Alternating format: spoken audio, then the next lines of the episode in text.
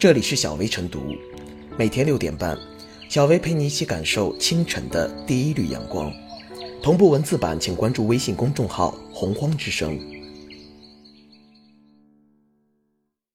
本期导言：来电显示是一种基础的电信服务，智能手机还会显示特殊的标注，比如有的号码就被标注了广告、骚扰，甚至是诈骗电话。这在一定程度上方便了用户是否选择接听。然而，贵州的江小姐最近遭遇了一件奇怪的事情：公安机关的咨询电话在她的手机上竟然显示标注是诈骗电话。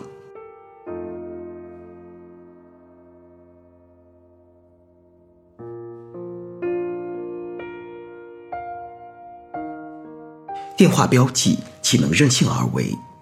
电话标记是一把双刃剑，最初主要用于正道，即为用户拒绝骚扰电话提供便利。但如今变味儿了，不少正常使用的用户手机号码或者公共服务号码被人标记为广告、骚扰，甚至是诈骗电话。这显然带来了很多问题，如用户正常拨打电话，会让对方误以为是骚扰电话而予以拒绝；公共服务号码也无法发挥正常功能。譬如，多地公安机关热线被标记为骚扰诈骗，对此，公众既不敢拨打，也不敢接听，就会影响公众与公安机关正常沟通，也不利于公安机关正常执行公务。再如，某献血热线被标记为诈骗电话，既影响献血者献血，也影响用血者用血，还对血液中心工作造成不良影响。因此，被电话标记变成任性乱标，要引起重视。究竟是谁把正常电话号码标记为骚扰、诈骗等不实信息？如此恶意标记的目的是什么？恐怕很多人想知道答案。从记者调查情况来看，并不容易找到标记的源头。比如，武汉血液中心献血热线被标记为快递送餐，记者付费后查询到，系某移动平台标记。然而，该平台又说是用户标记的，这样的说辞似乎让人难以找到真正的标记者。笔者以为，尽管不排除个别人搞恶作剧或错误操作，但多数任性乱标可能有不良目的。比如，公共服务号码被标记不实信息，可能是某些人对相关机构不满意，通过恶意标记来泄愤。很多人手机号码被任性标记。既有可能是熟人背后所为，也可能是某些电话号码取消机构暗地里所为，即通过恶意标记获取利益。比如，某电话号码标记取消机构，就表示可以取消错误标记，但要收费五百元。那么，这种机构会不会先对部分号码进行恶意标记，然后再收取费用取消标记呢？应该说，不排除这种可能。即使某些电话号码取消机构提供免费服务，也有可能先恶意标记，再免费取消，以获取流量等利益。而这些机构往往把责任推到用户身上。不管恶意标记电话号码是谁所为，这种行为无疑损害了手机用户以及有关机构的合法权益。因此，手机用户一旦发现自己号码被任性标记，可依据《网络安全法》。侵权责任法等法律维护自身权益，比如《侵权责任法》第三十六条规定，网络用户、网络服务提供者利用网络侵害他人民事权益的，应当承担侵权责任。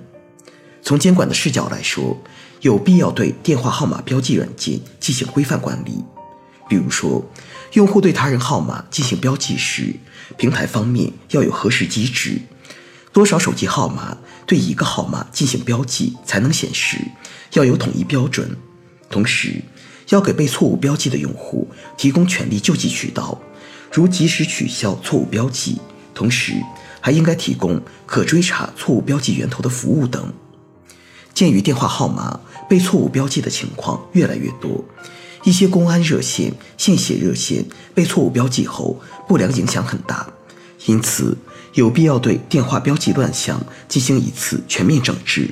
包括公安机关应该介入调查，看看任性标记背后有哪些黑幕；电信部门应该促使电信运营商通过技术手段识别错误标记；立法部门可根据现实问题和专家意见，完善相关法律法规。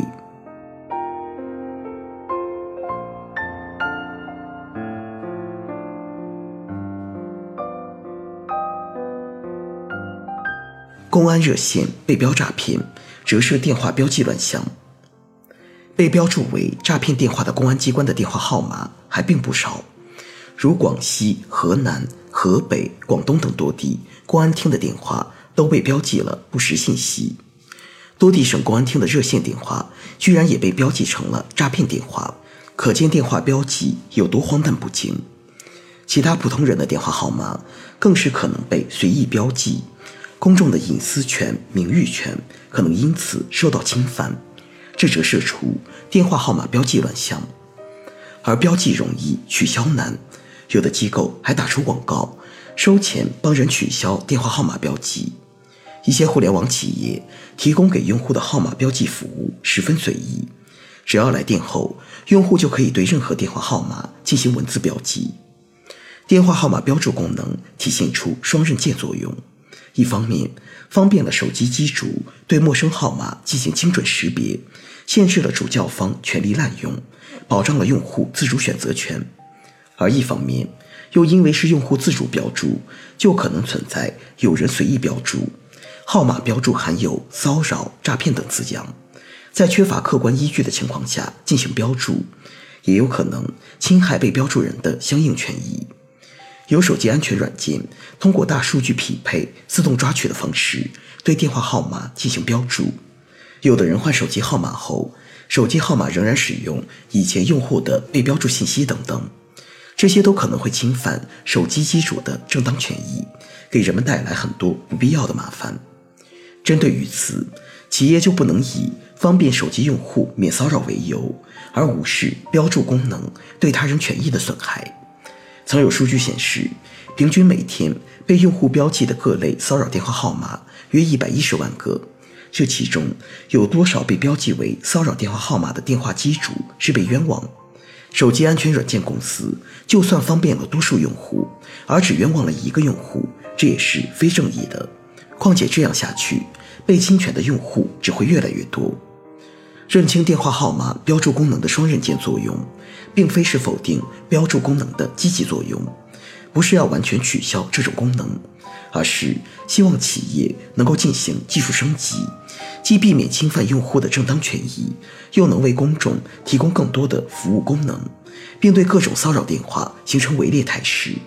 比如做到标注信息的客观、真实、准确。摒弃含有骚扰、诈骗等非客观描述的标注信息，让标记做客观描述。而电信运营商也要加强审核过滤，对于不法分子通过克隆举报电话、银行、运营商等社会公共服务热线电话来实施违法犯罪活动，要能通过更强有力的技术保障进行识别与阻断。开发电话标注功能，初衷良善，目的正义。但要能改进技术，筑好防火墙，保持并继续发扬优势，而补上缺漏，解决问题，不能通过损害一方权益来达到保护另一方权益的目的。这是拆东墙补西墙，两者也并非是矛与盾的关系。企业应该做到两者兼顾。另外，相关法律法规也亟待出台，让人们为标注他人号码的行为负责，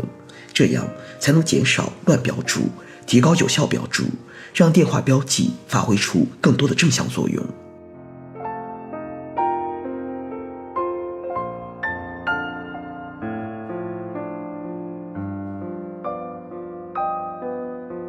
最后是小薇复言，在推销诈骗电话屡禁不绝的语境下，号码标记这种反骚扰工具有其值得肯定之处，但是。其所存在的技术漏洞及监管缺位等问题，也该引起有关部门重视。从表面上看，恶意标注来电显示的无良人员是罪魁祸首。事实上，平台企业也一样逃脱不了干系。平台作为审核方，必须承担起主动核实的责任。电信运营商也要严格把关，加强审核过滤，抓住七寸，确保安全。